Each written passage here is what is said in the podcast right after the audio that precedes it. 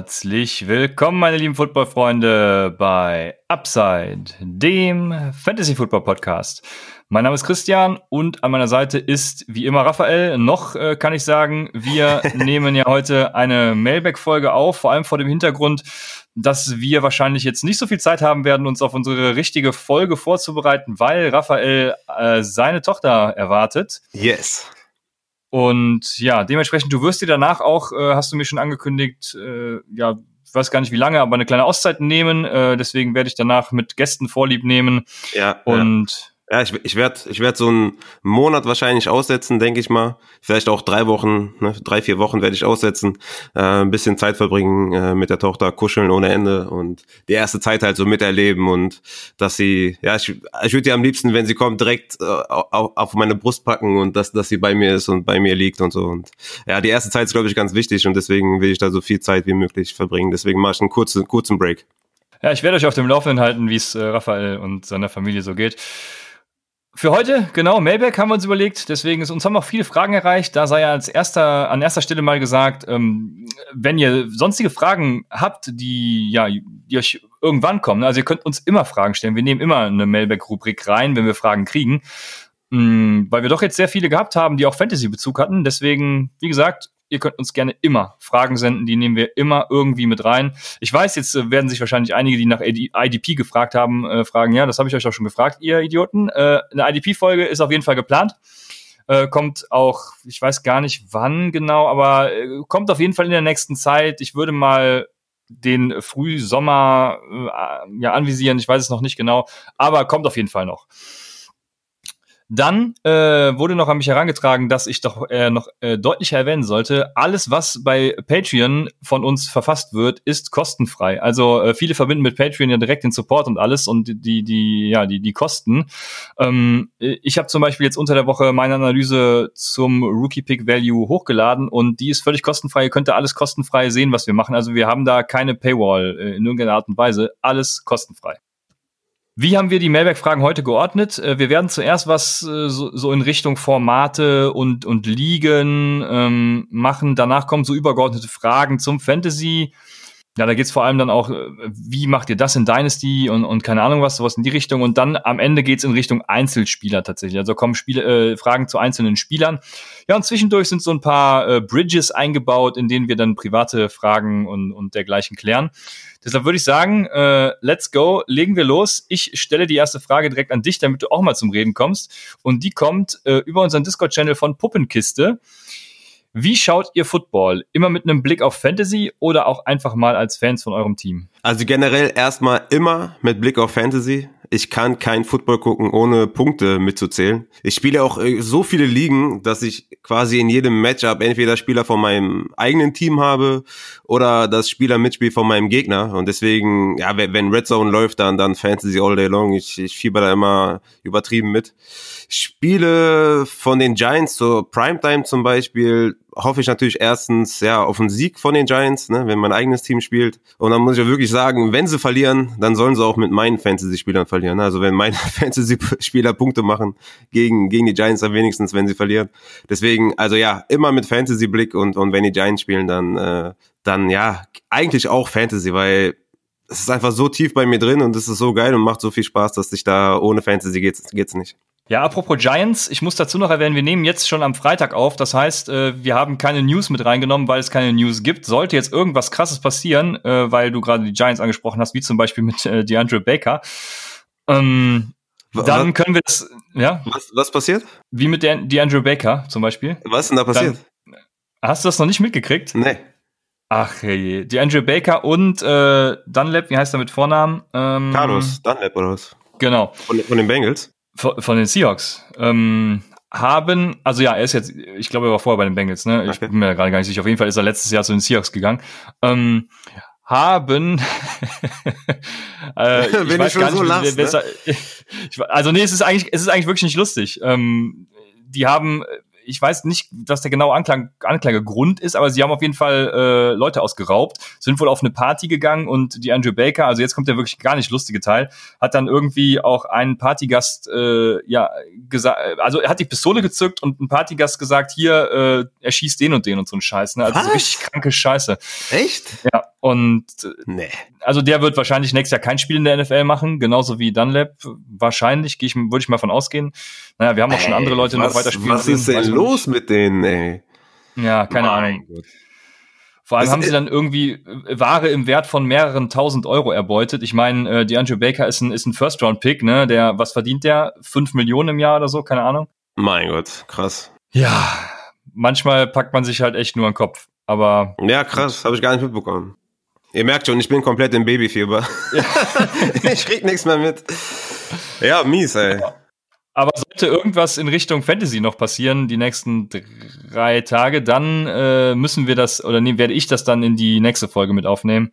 Bisher ist da nichts passiert. So, wir waren stehen geblieben beim Wie schaut ihr Football, genau. Ja. Und bei mir ist es nämlich ähnlich. Ich bin ja auch damals über den Fantasy Football zum richtigen Football so ein bisschen gekommen. Deshalb äh, ist das, hängt das für mich schon seit Anbeginn der Zeit unweigerlich zusammen. Es gab ja bis vor, ich glaube, zwei Jahren, wenn ich mich nicht irre, zwei oder drei Jahren, konnte man bei Red Zone auch noch, boah, ich weiß gar nicht wie viele Spiele, aber mehrere Spiele gleichzeitig gucken. Da hatte ich, weiß ich noch, da hatte ich fünf Spiele gleichzeitig. Eins war dann groß und die vier anderen rechts in so einer Leiste. Und dann konnte man immer rüber switchen, von links nach rechts ähm, quasi wischen auch, äh, welches Spiel man gerade sehen will. Und da habe ich immer die Fantasy-relevanten Spieler dann auf Großgewicht und alles Mögliche. Äh, Zum Glück muss man sagen, geht das heute nicht mehr. Zum Glück aus meiner Sicht, weil äh, heute ist das Ganze als Cardinal-Fan ganz viel angenehmer. Man kann das Cardinal-Spiel gucken und ich muss gestehen, ich habe gleichzeitig dann nebenbei auf meinem Laptop dann auch Red Zone laufen. Ähm, auch seitdem wir den Podcast machen vor allem, damit man wirklich ein bisschen was von allem mitkriegt. Aber ja, also ohne Fantasy kann ich kein Football gucken. Ich bin ganz froh. Ja, es kommt halt nicht vor, dass ich nicht in die Playoffs komme, deswegen. Ähm, Oh. Ja, also zumindest nicht äh, in allen Ligen, sagen wir es so. Deswegen, also die Woche 17 ist auf jeden Fall immer wirklich eine schöne, schöne Footballzeit. Aber irgendwie fehlt auch was. Ja, man kann halt nicht sagen schön, aber ja, ich beantworte das jetzt die Frage, also immer mit Blick auf Fantasy eigentlich, ne? ja, Das safe, ist eigentlich schlimm. Ja. safe.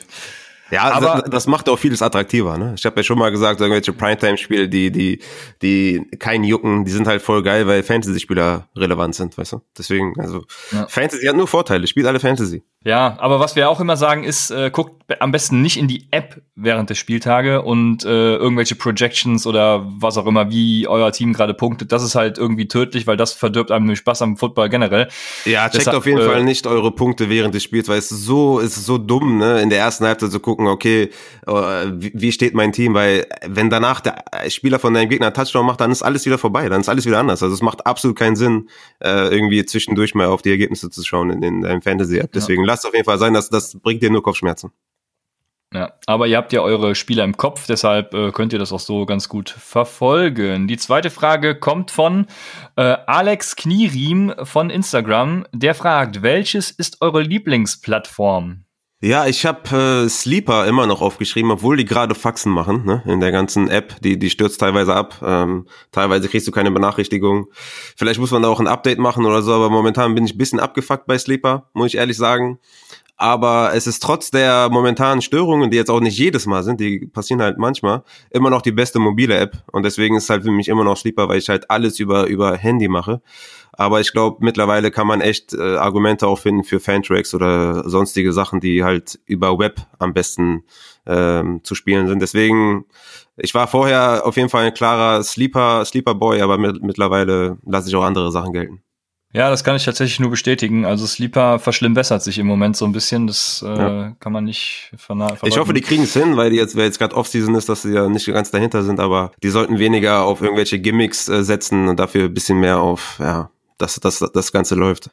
Ja, das sehe ich genauso. Also ich, bei mir ist es auch immer noch Sleeper. Ich habe alle meine Ligen, glaube ich, sogar auf Sleeper, außer irgendwelche Bestball-Ligen auf äh, Fantracks. Ähm, von daher, ja, kann ich auch nur Sleeper sagen. Ich habe äh, vor allem, was Dynasty angeht, jetzt von Dynasty Owner oder sowas gehört. Bin mir gerade gar nicht mehr sicher, habe es mir auch leider nicht aufgeschrieben, aber ich habe das auf jeden Fall schon mal was runtergeladen. Warte. Ähm, Dynasty Owner, genau. Das wurde mir letztens empfohlen und ich habe mal in die äh, Referenzen geguckt. Die werden auch von allen Dynasty-Seiten in den USA irgendwie empfohlen, aber ich habe noch nicht rausgefunden, was genau das ist. Da gibt es eine Stunde Podcast zu, was sind wir eigentlich? Und die habe ich mir noch nicht angeguckt. Aber das wollte ich auf jeden Fall machen vor dem Hintergrund, dass ich eine Salary Cap Liga gründen will. Und da sollen die wohl richtig geil sein. Aber äh, ja, da, da werde ich nochmal zu berichten, falls es tatsächlich eine geile Option sein sollte.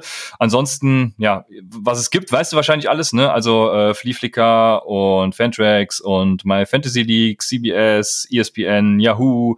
Ähm, gerne auch nochmal die Rookie-Folge hören, falls du das, falls ihr das nicht wisst die ist bei äh, YouTube zu finden, komme ich nachher auch nochmal zu. Ich weiß jetzt gerade nicht. Ah, genau, auf YouTube einfach mal nach Upside Fantasy Arten des Fantasy Football suchen, dann findet ihr die Folge schon. Ja, ich denke, Alex wird, es wissen, aber für alle die, die jetzt vielleicht das erste Mal zuhören, äh, da werden einige Plattformen erklärt. Und genau, die liebste ist für mich auch immer noch Sleeper. Die dritte Frage kommt von Lutz aus dem Discord-Channel. Der fragt, welche ist eure Lieblingsliga und warum? Also in Bezug auf Formatregeln, Leute etc. Ja, bei mir äh, ganz klar Redraft über Dynasty und über Keeper. Ich bin ein riesen Redraft-Fan. Und Redraft dann 12er, Superflex, PPR. Das ist auf jeden Fall meine bevorzugte Variante. Ich, ich werde, also Dynasty ist halt auch die Sache, muss ich auch dazu sagen ich habe sehr, sehr viele Dynasty-Ligen schon gespielt, äh, sehr, sehr viele auch schon gewonnen. Aber das Problem ist, dass viel, also die äh, eigentlich fast alle nicht gehalten haben. Ne? Die haben sich dann aufgelöst oder ich bin rausgegangen, weil mir irgendwas nicht gepasst hat oder so. Und dadurch bin ich da ein bisschen gehandicapt oder ein bisschen gebrandmarkt, dass ich Dynasty nicht so euphorisch bin. Aber zum Beispiel mit unserer Home Dynasty oder auch mit der anderen Superflex Dynasty, die ich noch habe, die ich noch spiele, ich glaube, da werde ich noch mehrere Jahre drin, drin sein und die wird mehrere Jahre noch bestehen. Und deswegen kann sein, dass ich in zwei Jahren vielleicht doch sage, Dynasty ist am geilsten, aber bis jetzt hat es nicht lange gehalten und deswegen sage ich Redraft immer noch bei mir die Nummer eins, weil ich es einfach geil finde zu wavern und ja, dieses ganze Redraft-Feeling ist einfach, ist einfach geil. Äh, ja, für mich ist äh, die geilste Liga natürlich die neue Salary Cap Liga, die ich mit Lutz zusammen entwickle, weil das gleicht für mich alle Schwächen, die eine Dynasty-Liga hat, aus. Ich bin sonst auch nicht so der Dynasty-Fan und würde sagen, was man für eine Liga haben soll, ist auch sehr abhängig von den Leuten. Also mit den richtigen Leuten macht jede Liga Spaß und deshalb ist die Dynasty-Liga, die wir haben, im Moment sogar tatsächlich die liebste, die ich spiele. Und es ist auch schwierig, da eine Antwort drauf zu geben, weil ich es gerne ultra kompliziert mag und daher wirklich keine allgemeingültige Antwort geben kann. Ja, ich habe eine zwölf Team äh, Keeper Liga mit IDP und diversen Scoring Anpassungen. Das war eine richtig geile Liga ähm, oder ist eine richtig geile Liga. Dann äh, gibt es ein Format, das ich vielleicht in näherer Zukunft auch nochmal vorstellen werde mit einem äh, Gast. Das ist äh, die sogenannte Waferwire Madness. Ich weiß gar nicht mehr. Irgendwer aus unserer Dynasty hat die äh, ins Leben gerufen. Ich glaube, äh, Pilsen oder, oder Goldi. Ähm, und da hatte ich damals leider, bin ich leider nicht beigetreten, weil ich dachte, das kostet zu viel Zeit. Das, wie das genau funktioniert, werde ich noch erläutern, aber da gehen echt Topstars jede Woche aufs Wafer. Und ähm, was mir dann in Bezug darauf eingefallen ist, äh, was du ja auch sagst, du liebst Wafern und alles und äh, Daily Fantasy Sports ist für mich äh, der Favorit in Sachen Lieblingsliga, wenn man das so nennen will. Der DFS spiele ich wirklich äh, jede Woche in der NFL, habe da schon einiges an Geld verloren und noch nichts gewonnen, aber sei es drum. äh, es macht halt ultra viel Spaß und ich finde, dem wird ein bisschen zu wenig Beachtung geschenkt, generell in der deutschen Fantasy-Welt zumindest, weil gut, es gibt halt auch hier keine App, die das kann. Man muss äh, DraftKings übers Web äh, muss man machen. Ich glaube, FanDuel bietet es in Deutschland gar nicht an. Es gibt wohl irgendwie eine, eine äh, DFS-Seite auch aus Europa, die sowas anbietet. Fan-Team, die machen jetzt auch gerade was mit Bundesliga, das will ich mal testen. Ähm, also wenn die sowas anbieten mit einer App, dann wäre das auf jeden Fall mal eine Option. Also DFS ist auf jeden Fall mein bevorzugtes Format, wenn ich jetzt tatsächlich nur eins nennen sollte. Ja, äh, das war jetzt wieder, war jetzt wieder sehr ausführlich. deshalb, deshalb, kommen wir mal zu einer, ähm, ja, soll ich es Frage nennen, zu einer Nachricht von äh, Paco aus MS über Instagram. Ihr seid der beste Fantasy-Football-Podcast da draußen. Statement. Danke sehr. nice, danke dir. Das äh, nehmen wir gerne an. Und dann folgt auch direkt eine Frage von ihm. Und zwar FAAB Wafer. Könnt ihr es mal kurz erklären und vielleicht auch da Tipps geben? Und genau da wollte ich nämlich jetzt auf die äh, Folge verweisen. Auf YouTube gibt's äh, genau die, äh, wie habe ich es genannt? Spin-off Spin heißt die. Für Rookies oder so, ne? Genau. Einfach mal Upside Fantasy, Arten des Fantasy Football suchen. Geh einfach auf den äh, YouTube-Kanal und dann geh einfach ganz runter. Ich glaube, das ist einer, ich glaube, die vierte oder fünfte Folge Spin-off steht da.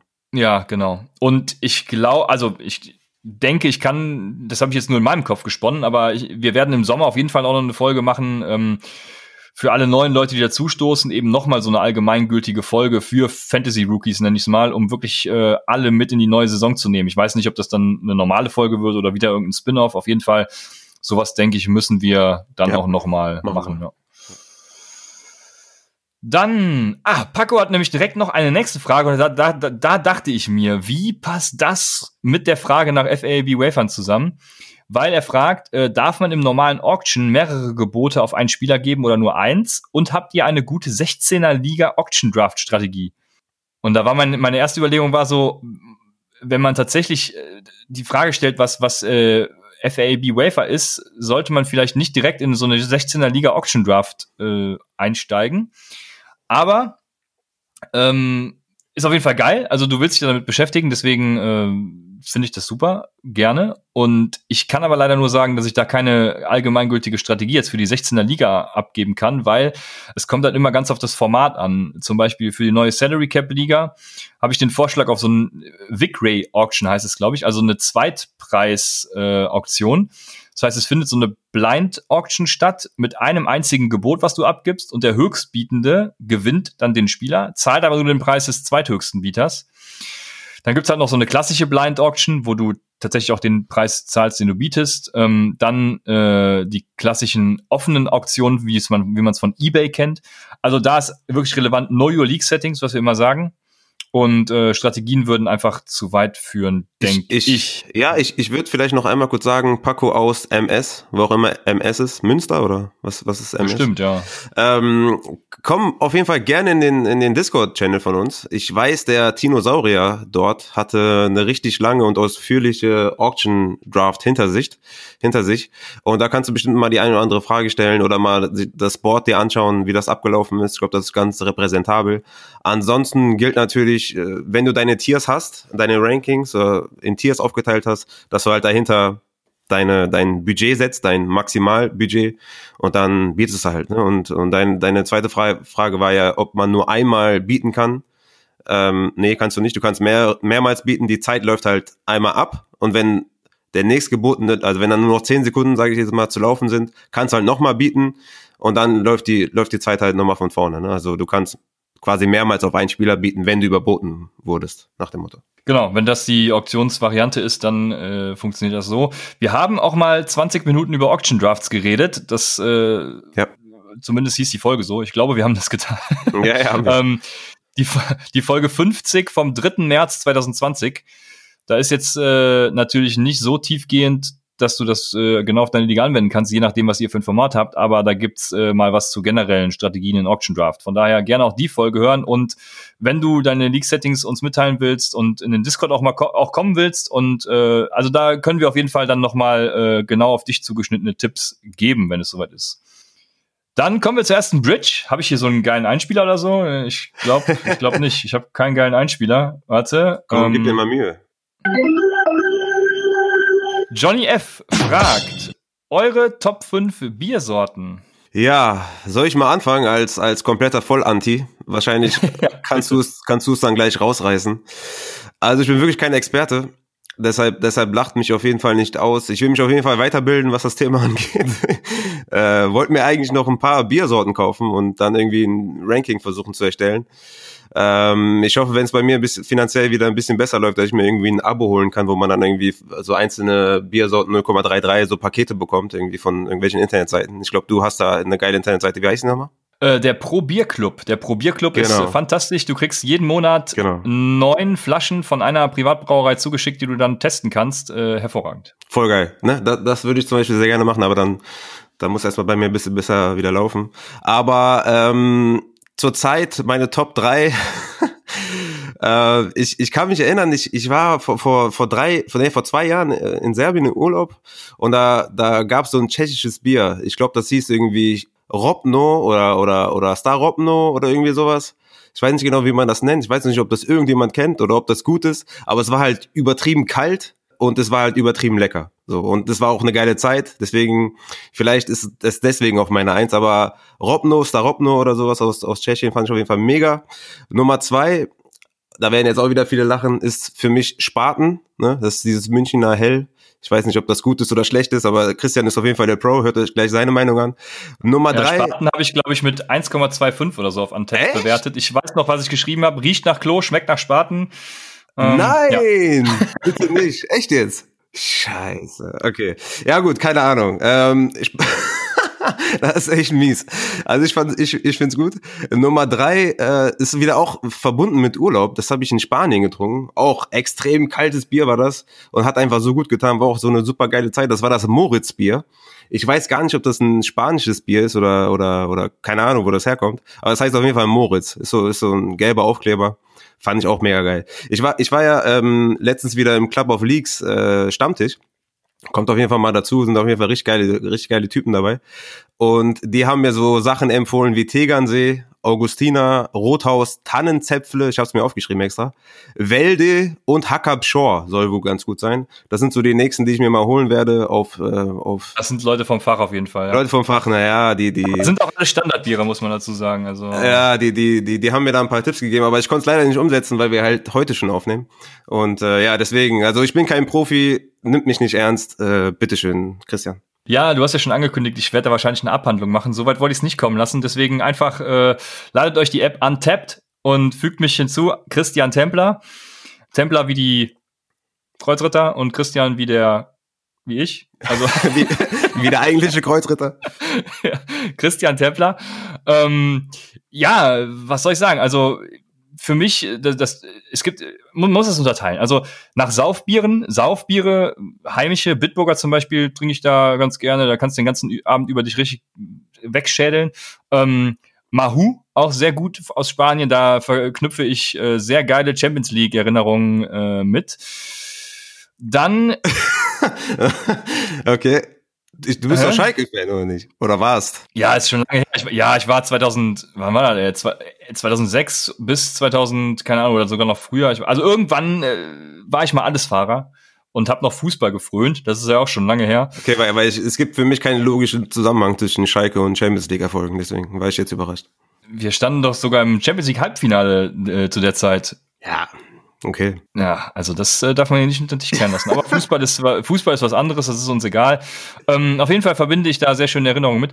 Dann äh, gibt es das schlappe Seppel Winterbock und das bietet wirklich unfassbar viel Upside. Also, aber auch nur, wenn du das richtige Format spielst, weil du musst eben auf diesen auf diesen Winterbock stehen. Aber dann wirklich unfassbare Upside. Dann 805, also 8 05. Äh, Blond Ale, das ist so ein richtig krasser Sleeper, finde ich. Wenig bekannt, ähm, kommt so, glaube ich, aus der Bay-Region aber hat richtig starke Combine-Werte, wie ich finde. Also äh, der kann wirklich ordentlich was abreißen und äh, gönnt den euch gerne mal. Und dann auch eins, was ich drüben getrunken habe, das ist äh, The Pupil, also der Schüler, äh, IPA. Das ist so ein bisschen der Lama Jackson unter den Bieren, finde ich. Viele mögen ja diese, so diese diese IPA, also ähm, Indian Pale Ales nicht. Die sind so hopfig und so. Aber wenn sie einmal diesen The Pupil trinken, dann wollen sie, glaube ich, nichts anderes mehr und loben es äh, zum MVB, also Most Valuable Beer. Und äh, ansonsten natürlich die Klassiker. Augustina habe ich, glaube ich, auch mit 4,5 bei Antep bewertet und äh, Tannenzäpfle schmeckt mir auch ganz gut. Ähm, und eben die ganz klassischen heimischen. Also ich, wie gesagt, wenn es auf den Abend rausgeht, dann auch gerne mal ein Astra, Bitburger, was auch immer. Aber äh, wie gesagt, Probierclub, da erlebt ihr wirklich hervorragende Biere von Privatbrauereien. Das ist ein ganz anderes Feeling als so ein 15-fach filtriertes Standardbier. Aber wir haben noch jetzt schon wieder viel zu viel über Bier geredet. Wir sind ja eigentlich ein Fantasy-Football-Podcast. Deswegen, es kommen ja noch zwei Bridge-Fragen. Und die eine ist von LD Rams von Twitter, der fragt, wo ist bei der Brezel oben und unten? Und äh, zuallererst muss man sagen, uns hören bestimmt auch ein paar aus Bayern zu. Ähm, oder das, ich glaube, es ist nur in München so, ich weiß nicht. Von meinen Münchner Kollegen kriege ich auf jeden Fall immer gesagt, es heißt nicht Brezel, sondern Brezen. Was auch immer. Das sei zuerst mal gesagt. Okay. Und dann ist für mich oben natürlich da, wo nicht das lange Ende ist. Du Idiot, habe ich mir danach noch aufgeschrieben. Also da bin ich, da bin ich Hardliner. Agree. Äh, das lange Ende muss nach unten. Finde ich auch. Ja, sehr schön. Da sind wir uns ja einig. Ja. Dann ich habe die, ich hab, ich hab die Frage erst nicht gerafft, weil ich wirklich nicht wusste, ob das jetzt ernst gemeint ist, aber so wie du es jetzt gesagt hast, macht Sinn, ja. Die letzte Bridge-Frage, jetzt musst du ein bisschen länger reden, ich äh, eskaliere schon wieder. Die kommt von Nenus von Twitter. Nen Nenus ist, glaube ich, richtig ausgesprochen, oder? Nenutz, kann ja auch sein, weiß ich nicht, er würde es uns sagen. Ähm, auch ein sehr guter Follower von äh, Tag 1 an, glaube ich, ne? Äh, immer dabei, sehr geil, freut ja, uns. Ja. Äh, schönstes Urlaubsziel, fragt er. Schönstes Urlaubsziel für mich persönlich bis jetzt war Kapverden. Das war für mich also es kommt natürlich drauf an, was, was du willst. Ne? Also ich bin, ich bin halt so der, der am Strand liegende, chillende, gut essende, in der Sonne liegende, im Meer planschende Urlauber. Also ich bin absolut kein Party-Urlauber oder sowas. Ne? Ich bin halt wirklich chillen, Musik hören, Strand liegen und im Meer schwimmen. Das, das ist meine Art von Urlaub. Und das war halt auf den Kapverden halt ultra geil. Also das Meer war ultra geil, also ich könnte echt eskalieren, wenn ich daran denke. Es war so wunderschön, türkises Wasser und, und weißer Strand und Essen war geil und ja, das, also Kap Verden kann ich nur empfehlen. Äh, ich weiß nicht, ob es heutzutage mehr überfüllt ist. Ich glaube, ich war da so vor, vor sieben Jahren oder so da war es halt, äh, ja, was Tourismus angeht, noch nicht so on top. Und äh, man, es wurde immer gesagt, es ist so heute oder vor sieben Jahren war es so wie in den 70er Jahren so die Kanaren und so, also sehr unerforscht und so und sehr wenig Tourismus. Also sehr geil auf jeden Fall. Wer, wer äh, Kap Verden kann ich nur wärmstens empfehlen. Richtig geil. Ja, ist unterhalb der Kanaren, ne? Äh, auch neben Afrika. Es ist neben, neben Mauretanien, ja. Okay, ja, ich habe ich hab wieder viel zu viel gesch Ich merke, du, du, ich bin da sehr, äh, ich bin ein bisschen mehr eskaliert als du. Ähm, ja, ja. Raus, ey.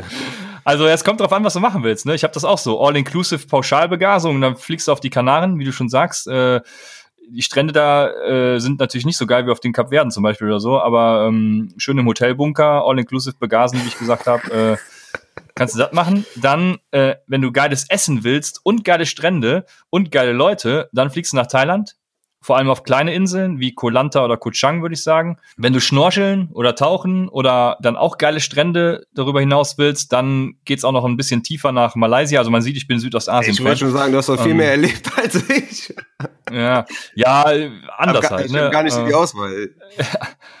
Ähm, in, in Malaysia gibt's dann nämlich Redang und die Perhensions sagen einem wahrscheinlich was. Die Redang ist direkt darunter, noch sehr klein, aber sehr geil, wirklich. Wenn du es eher wandern und aktiv willst, da war ich ja im November erst und deswegen, äh, das war jetzt, ich war, war sonst immer so der Strandurlauber, aber das fand ich wirklich sehr geil und hat mich echt fasziniert. Das war äh, dann Arizona und Utah, die ganzen Canyons halt. Ne? Das ist schon, schon ziemlich geil gewesen.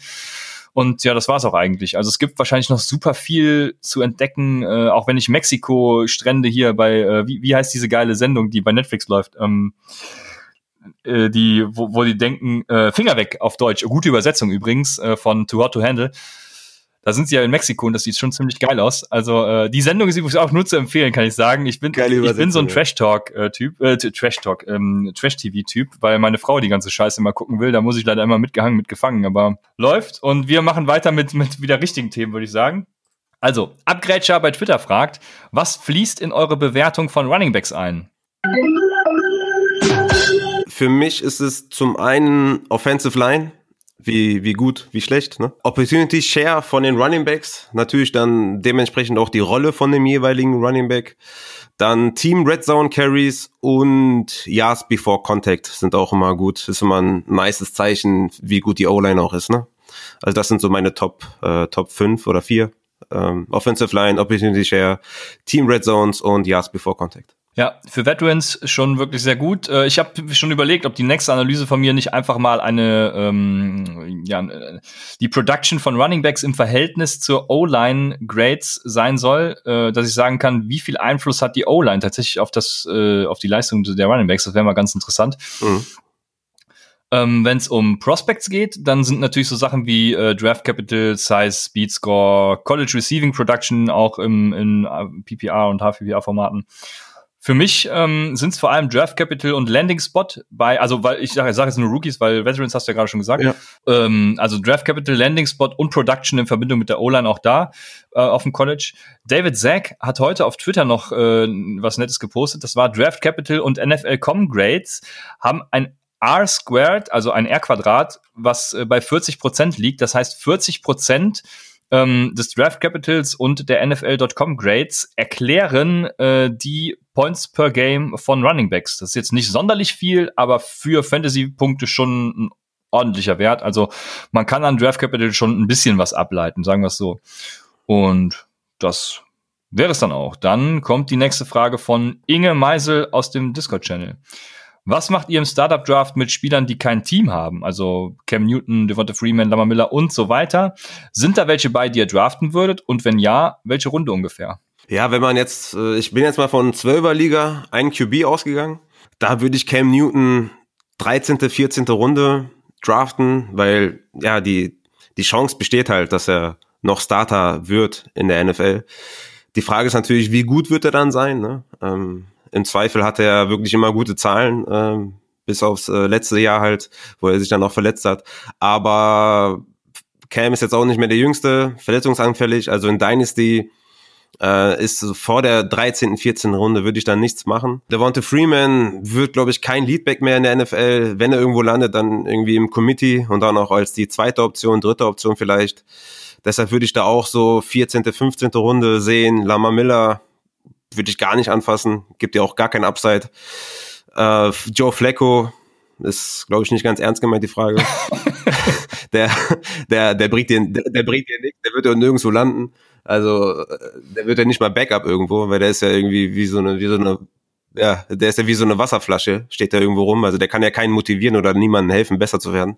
Deswegen macht's, also der, der wird, der wird ja nirgends unterkommen. Und da war jetzt noch Moncrief, würde ich auch gar nicht draften. Ja. Also, ähm, kleiner Fun Fact, ich bin gerade on the clock in unserem College Football Pipeline Dynasty Draft. Das ist auch das Geile, ne? Ich saß jetzt ungefähr acht Stunden, ähm, habe ich hier vorm Rechner gearbeitet und immer wieder drauf geguckt. Und gerade jetzt, wenn ich mal verhindert bin und äh, die Folge aufnehme, ja, bin ja. ich on the clock. Das geht schon seit Tagen so. ähm, ja, was soll ich dazu sagen? Äh, also wir sind in Runde 22 und Lama Miller ging bis heute, bis jetzt nicht. Und ich werde Lama Miller mit meinen zwei Picks am Turn auch nicht draften. Ähm, dementsprechend kennt ihr jetzt meine Einschätzung. Also wenn ich jemanden draften würde, dann tatsächlich Devonta Freeman, weil ich mir vorstellen könnte, dass der zum Beispiel bei den Eagles oder was weiß ich nicht, äh, dann auf jeden Fall noch flexworthy ist. Aber auch, wie, was hast du, ich jetzt habe ich mir vergessen, was du gesagt hast, 14. Runde oder sowas, ne? Ähm, ja, so 13., auch, 14. Runde, ja, ja. so, ja. 13. Passt. frühestens, würde ich schon fast sagen. Ja, das passt ungefähr. Gut, wir sind jetzt in 16er Liga, vielleicht da ein bisschen früher, aber es vor allem, man muss sagen, es kommt auf deine FIFA-Bewertung an. Richtig. Viele werden sich jetzt fragen, was ist das? Ja, guckt bei Patreon vorbei und äh, lest, lest die Abhandlung von mir. Das, das war jetzt aber auch marketingtechnisch auf jeden Fall eine saubere Eins, würde ich sagen. Wir, wir lernen, wir ja, lernen dazu. Wir lernen dazu. Ähm, und die Frage ist, bist du im Win Now? Ne? Da bieten sich vielleicht ein späterer Shot auf Miller an, aber ja, ich glaube selbst das nicht. Boah, ne. Lama Miller hat echt auch wenig Upside. Ey. Ja, ich rate generell von äh, Running Backs ab, die alt sind und Wide Receiver, die noch nie was gezeigt haben. Also Moncrief auch, kannst du an der Pfeife rauchen. Hol dir lieber Rookies mit Upside, tatsächlich irgendwie ein Running Back 1, 2, auch 3, reicht ja schon zu werden, oder ein Wide Receiver 1, 2, 3. Also bei Rookies weißt du halt nicht, was du kriegst. Bei Moncrief weißt du halt schon, dass es scheiße ist, was du kriegst. Von daher, mach's lieber so. Kann man das so überspitzt sagen? Ja, oder? Ja, klar. Ja, gut, danke. Dann kommt wieder eine Frage von Johnny F.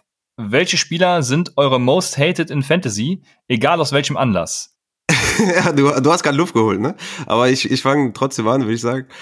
Für mich ganz klare Nummer eins und ich weiß nicht, wen du hast, aber ich habe Nelson Aguilar. Hat mich Nelson Aguilar habe ich auf der zwei.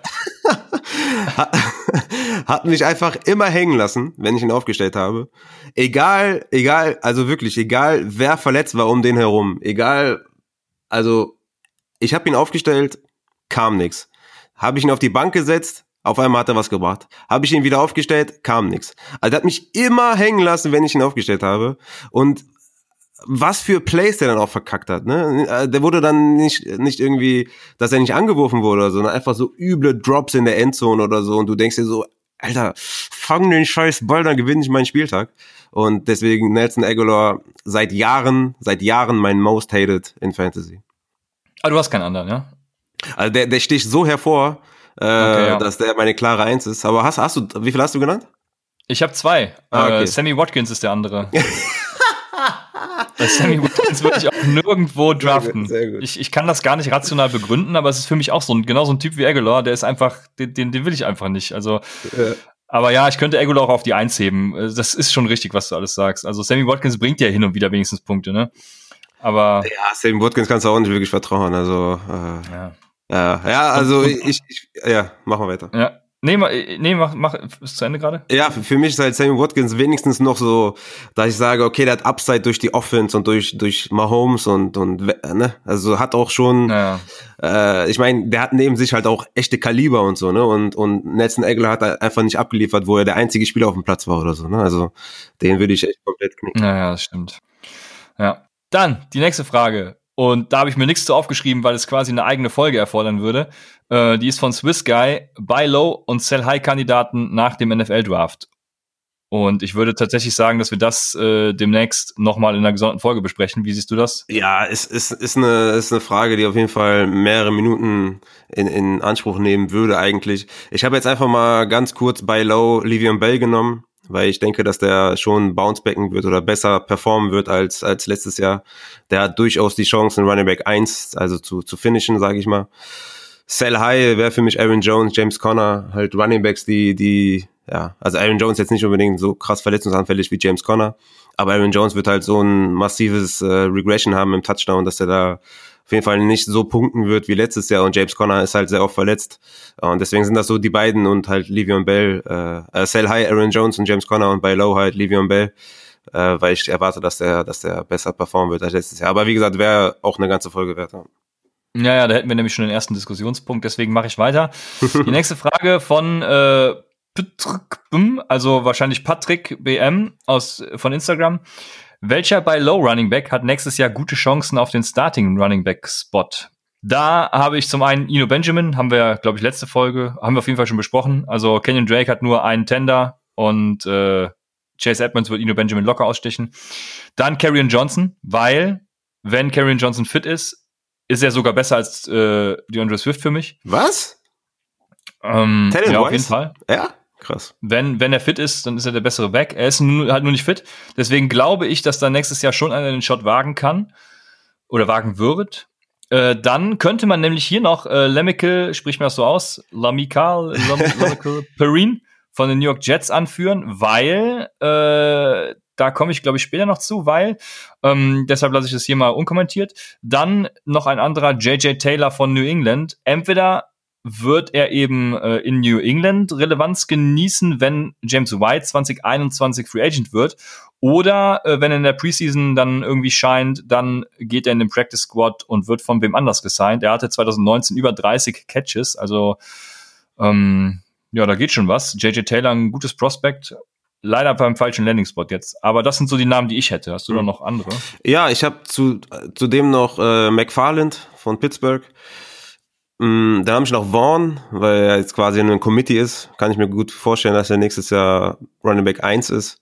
Und dann habe ich noch Damian Harris von New England. Aber jetzt nicht unbedingt, dass ich den jetzt unbedingt kaufen will und in der Liga haben will, aber ich sehe schon durchaus die Chance, dass äh, wenn, wenn James White und, und äh, Burkhead da die Verträge auslaufen, dass Damian Harris vielleicht ähm, Sony Michel verdrängen kann vom Starting Running Back Spot. Aber ob das jetzt, ne, also es ist keine hohe Wahrscheinlichkeit, aber ich sehe da eine Chance auf jeden Fall. Okay, dann kommen wir zu einer wirklich spannenden Frage. CM1702 fragt, was sind eure Deep Sleeper? Dynasty und Redraft für 2020. Gut, bei Redraft kann man eigentlich äh, die, kann man den Rookie Draft Pick durchgehen, weil in, in, in Redraft wird auch ein CD Lamp ein Sleeper sein, zum Beispiel. Ne? Also Deswegen habe ich das jetzt zum Beispiel mal auf Dynasty bezogen. Und da gehe ich mal von hinten, also von den schlechtesten vermeintlichen aus. Das ist zum einen Kirk Merritt. Das ist eventuell der beste Athlet der Wide Receiver Class. Der konnte nicht am Combine teilnehmen, aber hat am äh, von äh, äh, ähm, wie spricht man das aus? Arkansas, Arkansas, ne? Mhm. Arkansas äh, Pro Day, da hat er die besten Werte aller Wide Receiver aufgelegt, wenn man die mit dem Combine vergleichen würde. Gut, außer im 40-Yard-Dash, da war er nur Zweiter. Und im, im Broadjump war er, glaube ich, Dritter, aber ansonsten überall First, auch im 10-Yard-Split. Das Problem bei ihm ist halt, dass er, also auch auf Tape sieht er gut aus. Das Problem ist bei ihm, dass er Off-Field-Issues hat und eben schon 24 Jahre alt ist. Ähm, äh, ja, mal sehen, wie sich das auswirken wird. Der ist jetzt, äh, habe ich mir zum Glück gar, gar nicht aufgeschrieben. Ähm, oh Gott, wo es unterkommt. Bei Miami, genau. Und äh, bei Miami hat er natürlich auch nur Devonte Parker eigentlich vor sich. Also Preston Williams ist noch da. Der muss seine Leistung bestätigen erstmal und muss fit bleiben. Dann ist noch Albert Wilson da. Ähm, also alles halt jetzt gute Leute schon, ne? aber jetzt nicht so die, wo ich sagen würde, da kommt er auf gar keinen Fall dran vorbei, ne? wenn er seine Leistung bringt. Dann habe ich als zweites, oder sollen wir es teilen? Willst du zuerst einen machen und ich dann wieder? Oder? Ähm, nee, mach ruhig.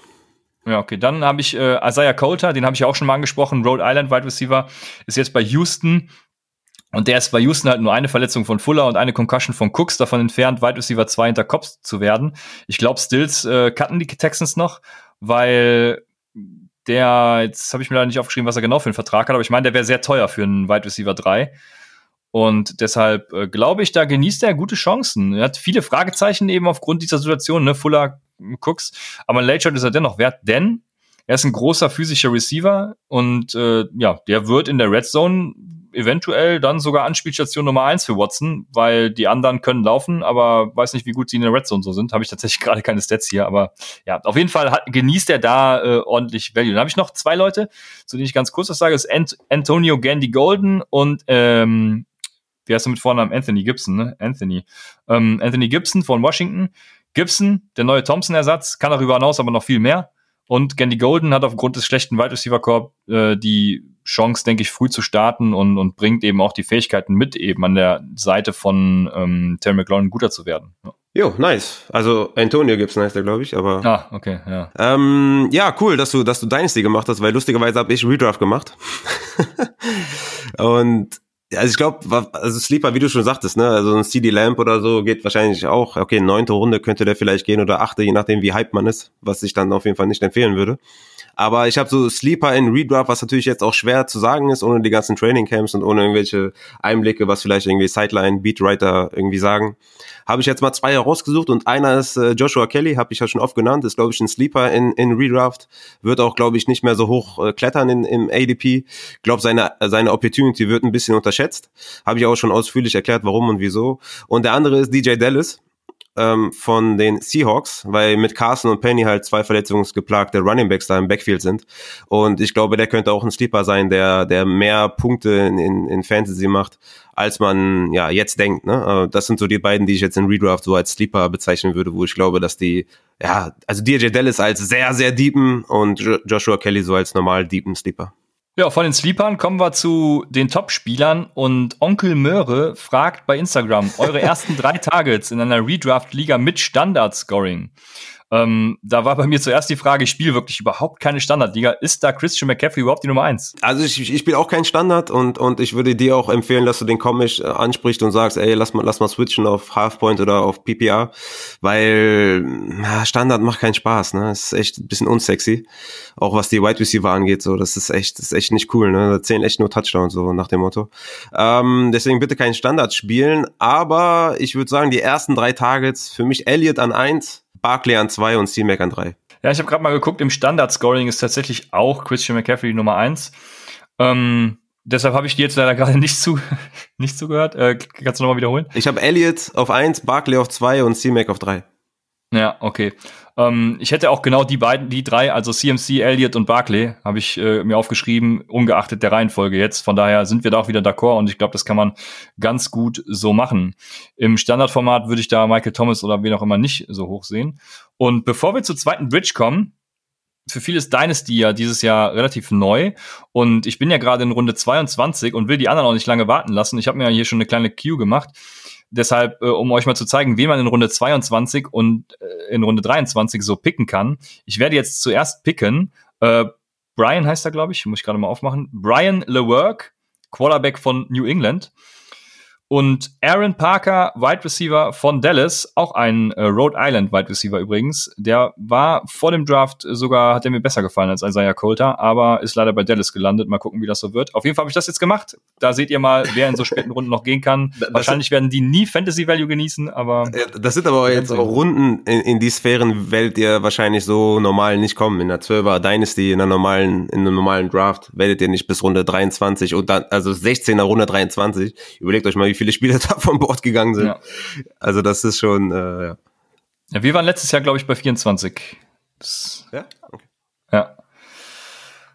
Ja, äh, ach so, jetzt kommt die zweite Bridge, warte. Abgrätscher hatten wir, glaube ich, auch schon mal, oder? Name, äh, also ja, auf ja. jeden Fall Abgrätscher von Twitter fragt, normale oder Süßkartoffelpommes? Ja, normale, safe. Ja, mir, ja, ich habe das so ein bisschen differenziert auch wieder. ich habe mir wirklich tiefe Gedanken gemacht. ich merke schon. Ich glaube, normale Pommes haben wirklich massive Floor und können an hungrigen Tagen dazu auch derbe Upside geben. Das war so ein bisschen meine Überlegung. Weil, äh, also wenn du so richtig Hunger hast und, und dann so salzige, normale Pommes, boah, schon geil, ne?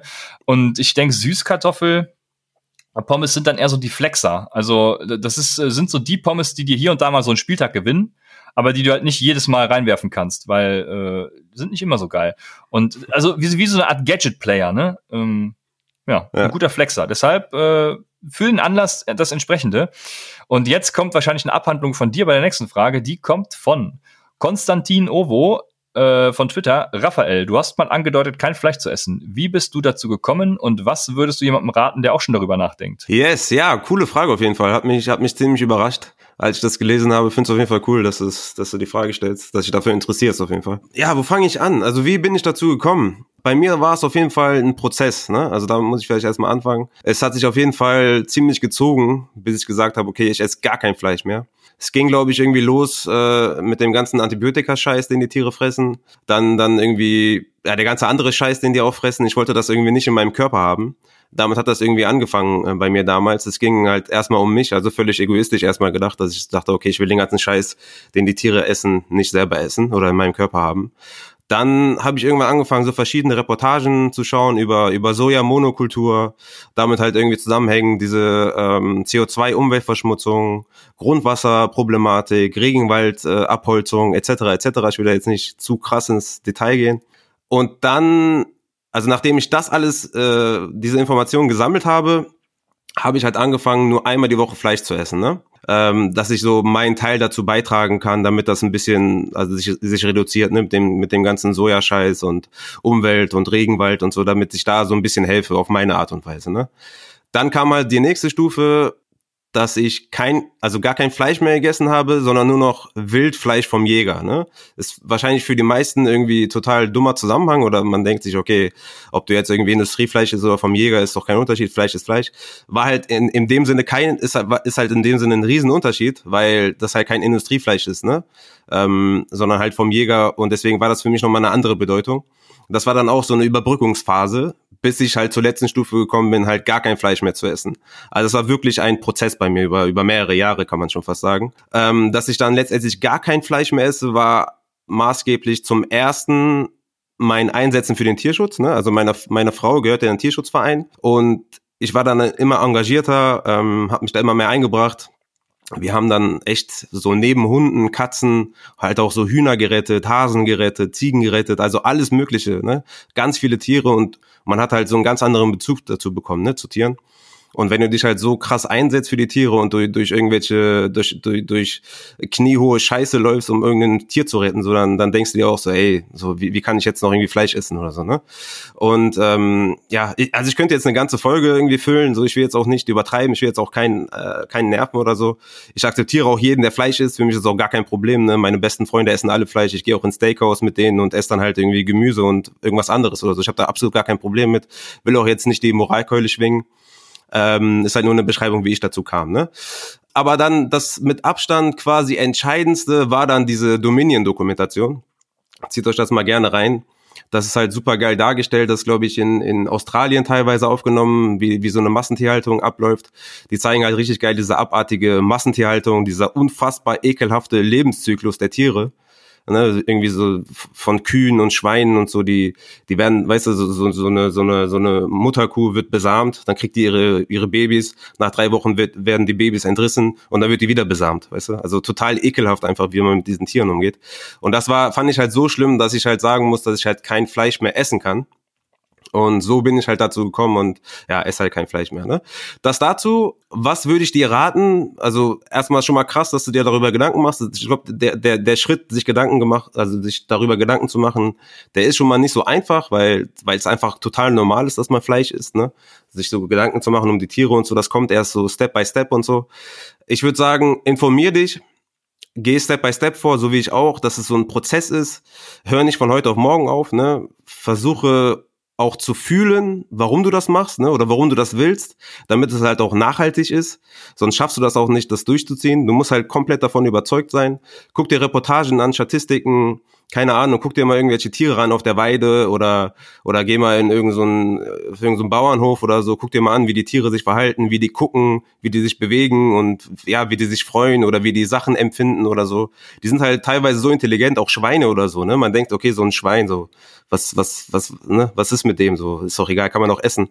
Aber die sind halt auch so intelligent, wenn du die mal, wenn du die mal rein, reinziehst, wie die so, wie die so Sachen verstehen, ne? Du kannst zum Beispiel ein Schwein fast genauso erziehen wie ein Hund, ne? Das wissen zum Beispiel viele auch nicht. Und dann musst du dir halt irgendwie so ein Bewusstsein schaffen, ähm, ja so eine Empathie zu entwickeln für Tiere. Ne? Das ist halt, das geht halt Step by Step. Und ich kann nur sagen, egal was für dich ausschlaggebend ist, ob irgendwie die Massentierhaltung, der Lebenszyklus, die Umwelt, egal was es ist, du musst es halt 100% fühlen und dann kannst du es auch 100% umsetzen. Und ich glaube, das wird ganz einfach. Also auf Fleisch zu verzichten ist halt voll easy, weil es halt voll viele ähm, Alternativen gibt, ne?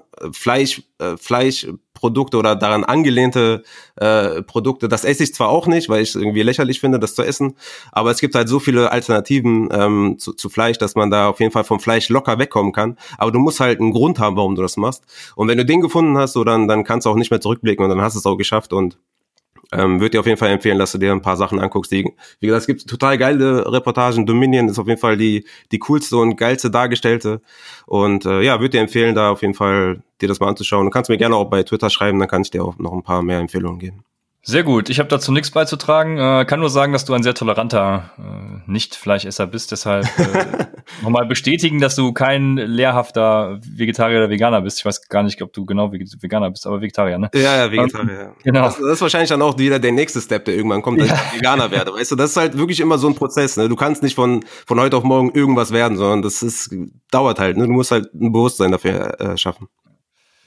Die letzte Frage, ah nee, doch nicht die letzte, aber wir gehen äh, über zur nächsten Frage. Das ist von Hans Bandilla von Twitter. Der fragt, wenn es Space Jam mit NFL-Spielern geben würde, wer wäre der Hauptdarsteller und welche Spieler würden die Aliens aussuchen fürs Talent? Ach, scheiße, ich habe jetzt nur einen aufgeschrieben. Ich habe jetzt Lamar Jackson genommen, dass der der Spieler ist, der halt, äh, der halt da äh, mit den ganzen Bunnies und so abgeht. Äh, sollen wir noch andere Spieler fürs ganze Team suchen, oder wie? Also ja, wahrscheinlich. Aber ich habe ich hab damals zwar Space Jam geguckt zu meiner Kindheit, aber ich weiß tatsächlich gar nicht mehr, wie genau das da ablief. Also ich bin da vollkommen raus. Deshalb äh, ich, Lamar Jackson, vielen Dank. Ich, ich dachte jetzt so der, der Michael Jordan-Ersatz. Und das wäre jetzt ja. im, im, Football irgendwie Lama Jackson, weil du kannst ja auch auf der Konsole spielst ja mit Lama Jackson so, als, als wäre der Superman wäre. Deswegen äh, dachte ich jetzt, er würde, würde im Film genauso gut reinpassen. ja. ja, bleiben wir dabei. Der Rest kann über Twitter geschehen. Äh, Nenus hat noch eine zweite Frage. Lieblingsmusik beziehungsweise Artist? Und äh, wer äh, in heutiger Zeit noch Fernsehen guckt, also ganz normal äh, über ja über über über den TV halt, ne, nicht über Netflix oder so, der de, dem werden die Schlagerpiloten ein Begriff sein. Und die Schlagerpiloten gehen natürlich äh, Hardcore ab. Die Schlagerpiloten muss man hören einfach heutzutage. Ja, also ich höre keine Musik. Wenn geht von Schlager über die Onkels bis hin zu Angerfist äh, tatsächlich alles. Es gibt eine Ausnahme, muss ich dazu sagen. Ähm, ich gehe hin und wieder gerne baden. Es klingt zwar jetzt ein bisschen. Da, komisch, das ist auch interessant, ja. Ich, ich gehe baden gerne und äh, da höre ich immer klassische Videospielmusik und genehmige mir dann dabei so, so mein Bier oder mein Whisky.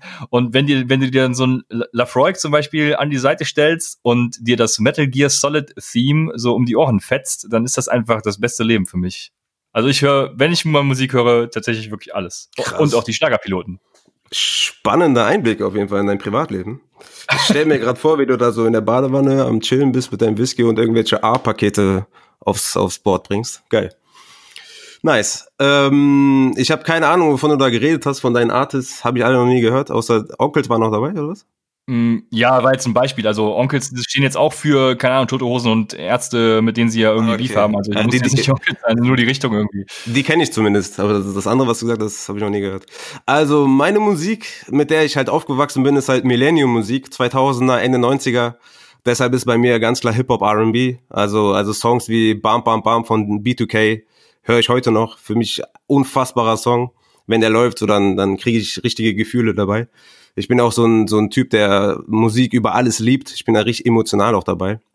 Und es gibt so, es gibt so Songs, die, mit denen verbinde ich halt so viel. Kennst du zum Beispiel äh, Miss California von Dante Thomas? Kennst du das? Bestimmt, wenn ich höre. She's Miss California. Ja, klar. Ah. Oh, was für ein Song, unfassbar. Der lief damals äh, bei Top of the Pops gab's damals. Ich weiß nicht, ich weiß nicht, ja, ob, ich noch. Ey, was war das für eine Zeit? Ne? Da bist du, ich, ich glaube, das kam so um, um 18 Uhr oder so. Da bist du wirklich vor dem Fernseher gesessen hast gewartet, bis diese Sendung anfängt, dann kam irgend so ein, irgend so ein Moderator und hat das dann vorgestellt und du hast dich einfach übelst gefreut, wenn dieser Song kam. Und heute gehst du auf Spotify und hörst dir alle Songs an.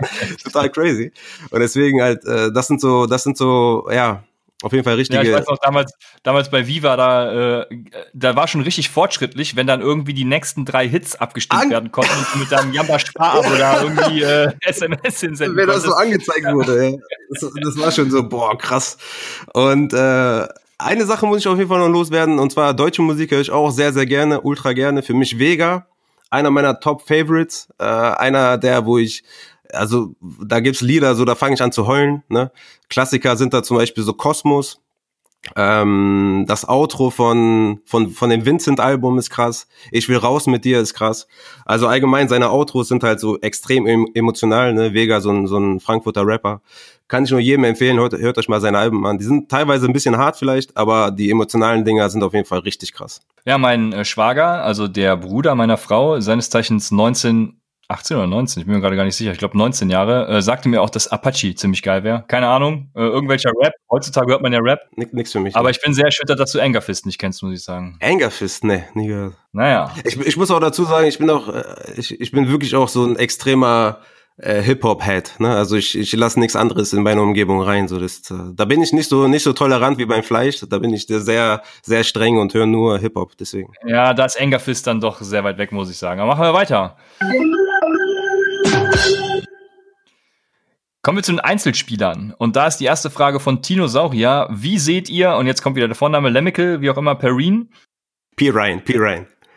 P. P. Ryan, ja. ja. Bell ist ja nicht mehr der Jüngste und Fourth Round Draft Capital wurde aufgewendet. Fehlt da wahrscheinlich noch.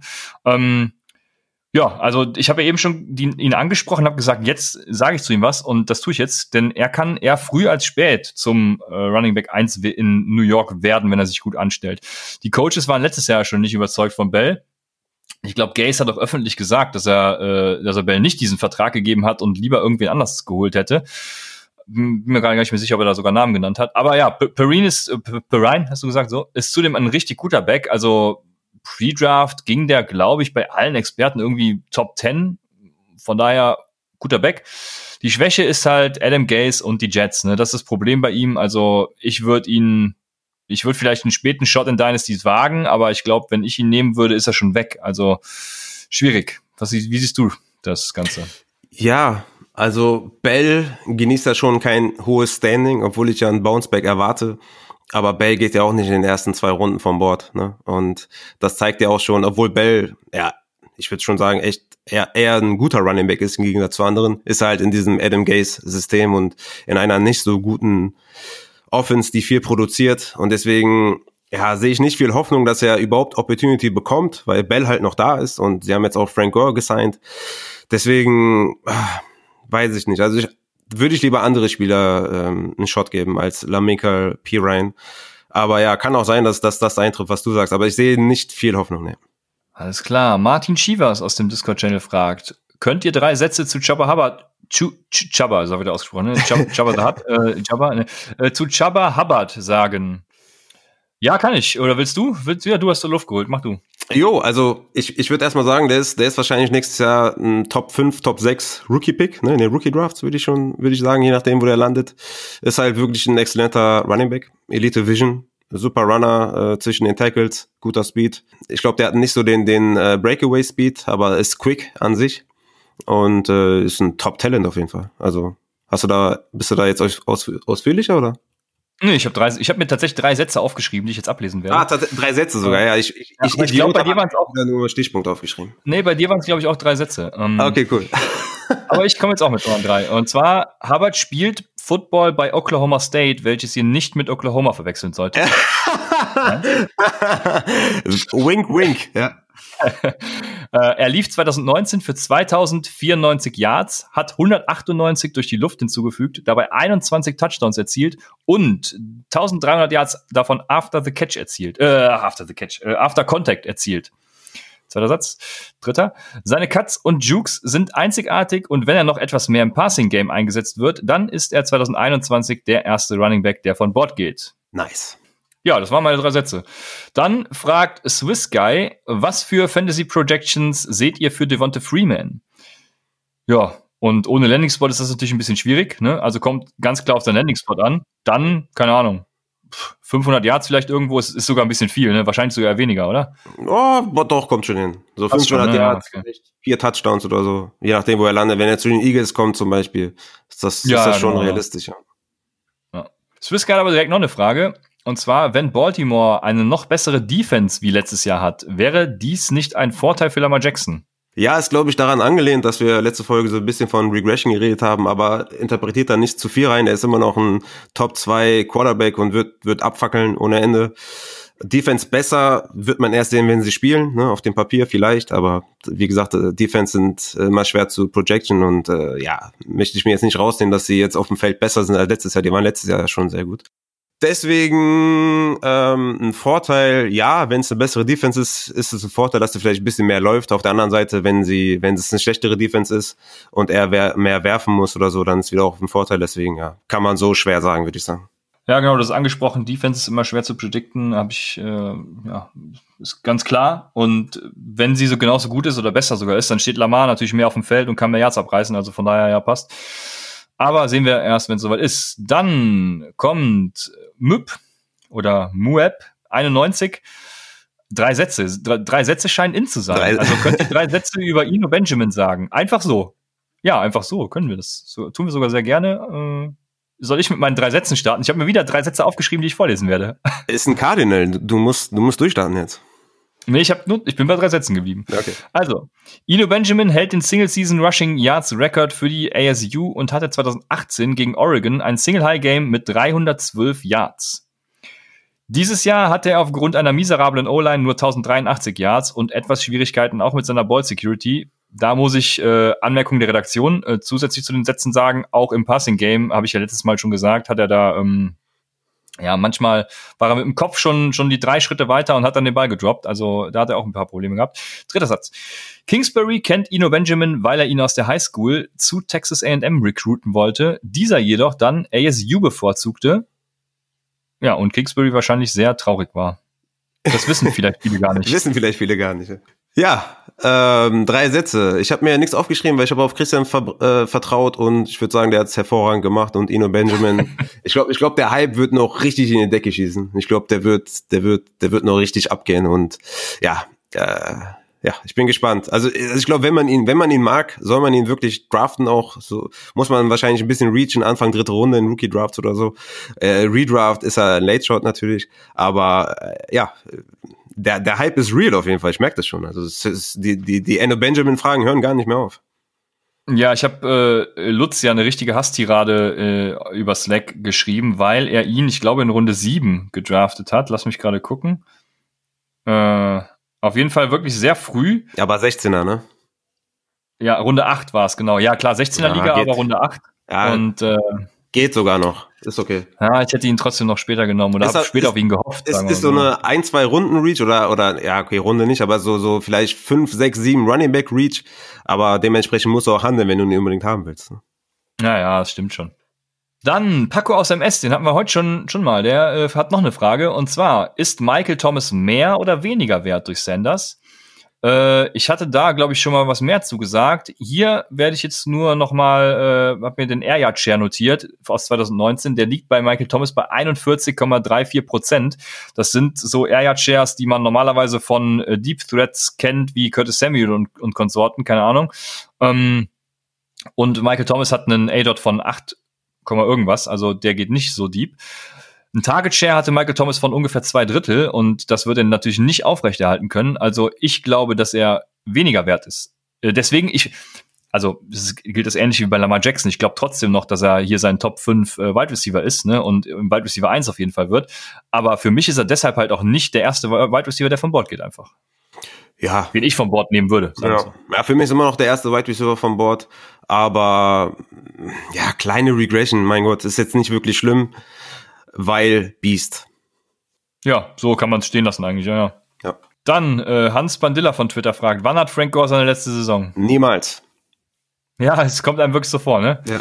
Ich habe mir auch dazu, äh, weiß ich nicht, habe ich mir keine Gedanken gemacht. Ich müsste bei ihm mal gucken, wie viele, wie viele äh, Fantasy-Ligen der mir schon gewonnen hat. Das, das sind wahrscheinlich so Ja. acht oder neun oder zehn oder so. Ist auf jeden Fall ein Fantasy-Gott. Ich muss gerade mal gucken, wie alt er überhaupt ist. Äh, bin gerade bei Sleeper zum Glück. 37, ja, krasser Scheiß, ey. ja, das ist echt Ja, krank. der wird noch einiges abreißen, glaube ich. Ich hatte ihn mit in meiner Analyse, habe ich übrigens nur Run Running Backs reingenommen, die weniger als 35, äh, die äh, jünger als 36 waren, sagen wir es so. Ich hoffe, das habe ich auch reingeschrieben. Fällt mir jetzt gerade ein, wo ich sehe, dass er 37 ist. ja, äh, Hall of Famer, safe. Ja, das denke ich auch. Dann Paco aus MS. Ach, geil, geil, viele Fragen gestellt. Ähm, Joe Burrow, welcher QB-Rank unter allen in Fantasy? Top 10. Ja, hätte ich auch gesagt. Äh, Top 10 und äh, Superflex äh, ist ja gut, es ist ja dieselbe. Ja, Wir reden ja. über Quarterbacks, deshalb Ja, kein Unterschied, aber ja, Top 10. Bin wirklich sehr gespannt. Äh, unser Lieblingsexperte Zach Schommler ist da ja, ich habe seine letzten Videos nach dem Draft nicht mehr gesehen, aber vor dem Draft war er da ja vor allem wegen des Ownerships sehr ja, zurückhaltend, sage ich mal. Ja, ich habe auch die letzten Also- Folgen gar nicht mehr geguckt. Wie gesagt, ich bin im Babywahn, sorry. Ähm, aber der war auf jeden Fall richtig hyped. Hat auf jeden Fall gehofft, dass er nicht bei den Bengals landet. Das weiß ich noch. Ja. Einer, über den er tatsächlich wirklich hyped ist, das ist äh, die nächste Frage von Roman Duken äh, über Instagram. Ist Clyde edwards in Redraft ein First-Round-Pick wert? Vielen Dank, macht weiter so. Ja, sehr gerne äh, werden wir hoffentlich. Ja, ist er. Echt? Ja. Würdest du das so sagen? Ja. Ja. Redraft, Backend, Runde 1. Ich nehme ich nehm Kleid, ja. Ja. Also gehe ich mal aus von einer 12er Half-PPA-Liga. 12er in Half Dynasty, ja. in Dynasty auf jeden Fall. Dynasty ultra safe, ja. Ich würde Aber Redraft, Redraft- würde ich auch. weiß ich es nicht. Also ich glaube natürlich schon, äh, Dra ähm, hier Dra ähm, Draft Value ähm, ist natürlich, wie eben schon gesagt, 40 Prozent äh, Einfluss auf Points per Game und sowas. Also er wird schon Spielzeit sehen, weil Damian Williams ist Code, das weiß jeder. Ähm, von daher glaube ich einfach, dass er tatsächlich der Leadback ist und auch ein Top 5 Running Back wird. Aber das steht halt in den Sternen. Ne? Äh, Im Prinzip wie könnten sie auch den San Francisco Way of Life fahren und dann einfach irgendwie fünf Running Backs äh, gleichzeitig nehmen. Die Andrew Washington ist ja auch noch da. Ich, ich glaube, Ja. Clyde geht so Consensus, geht der Ende zweite Runde. Und ich würde ihn, ich würde ihn auch in der ersten Runde nehmen. Wenn ich richtig Bock habe, nehme ich den in der ersten Runde. Also es ist auf jeden Fall ein High-Risk, High-Reward-Spieler, weil wenn das alles so eintrifft, wie wir es auch denken, dann, wie gesagt, wird er der Top 10, Top 5, was auch immer Running Back. Ne? Also das ist, steht völlig außer Frage. Von daher sagen wir einfach mal ja. Ich bin da ein bisschen vorsichtiger, wenn ich nicht so risikobereit bin, aber äh, ich würde es auch tun. Dann kommt wieder eine Cardinal-Frage. Uh, Hans Bandilla fragt, hat Hakim Butler noch eine Chance? Und wenn ja, dann vielleicht nicht bei den Cardinals. Warum nicht bei den Cardinals? Ähm, also, die, die Frage habe ich tatsächlich nicht verstanden.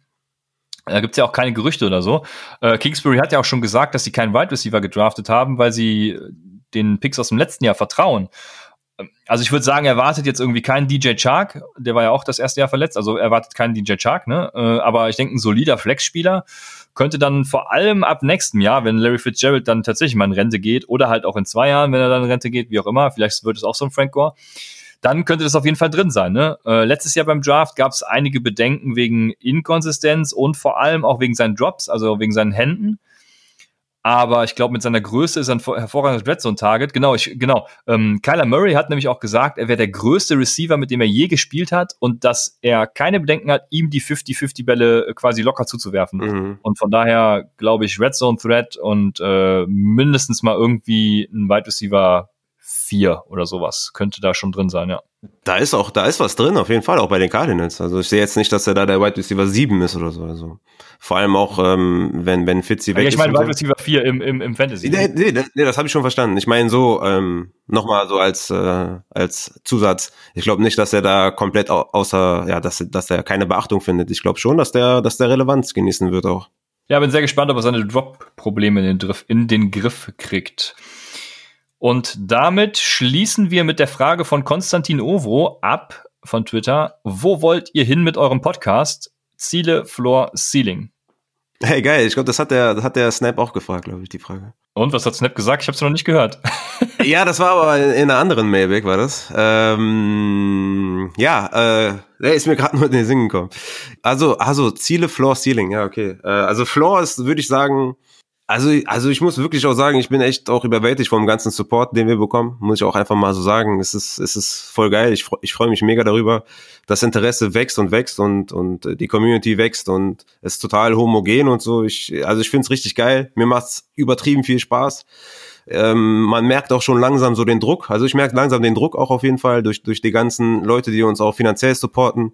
Ich will auf jeden Fall so viel davon zurückgeben und so viel Zeit investieren wie möglich, um euch auf jeden Fall Output zu geben. Ich meine, ich habe mir richtig Mühe gegeben letztes Jahr im Discord-Channel da mit den, mit den Start und Sits. Ich habe versucht, jede Frage zu beantworten. Ich habe versucht, jedem gerecht zu werden und so. Und mir hat das halt übertrieben viel Spaß gemacht und ich hoffe, ich habe da, ich habe da vielen Leuten geholfen. Und man merkt auf jeden Fall schon so einen leichten Druck, dass man abliefern muss, ne? auch so bei, bei den Folgen und so.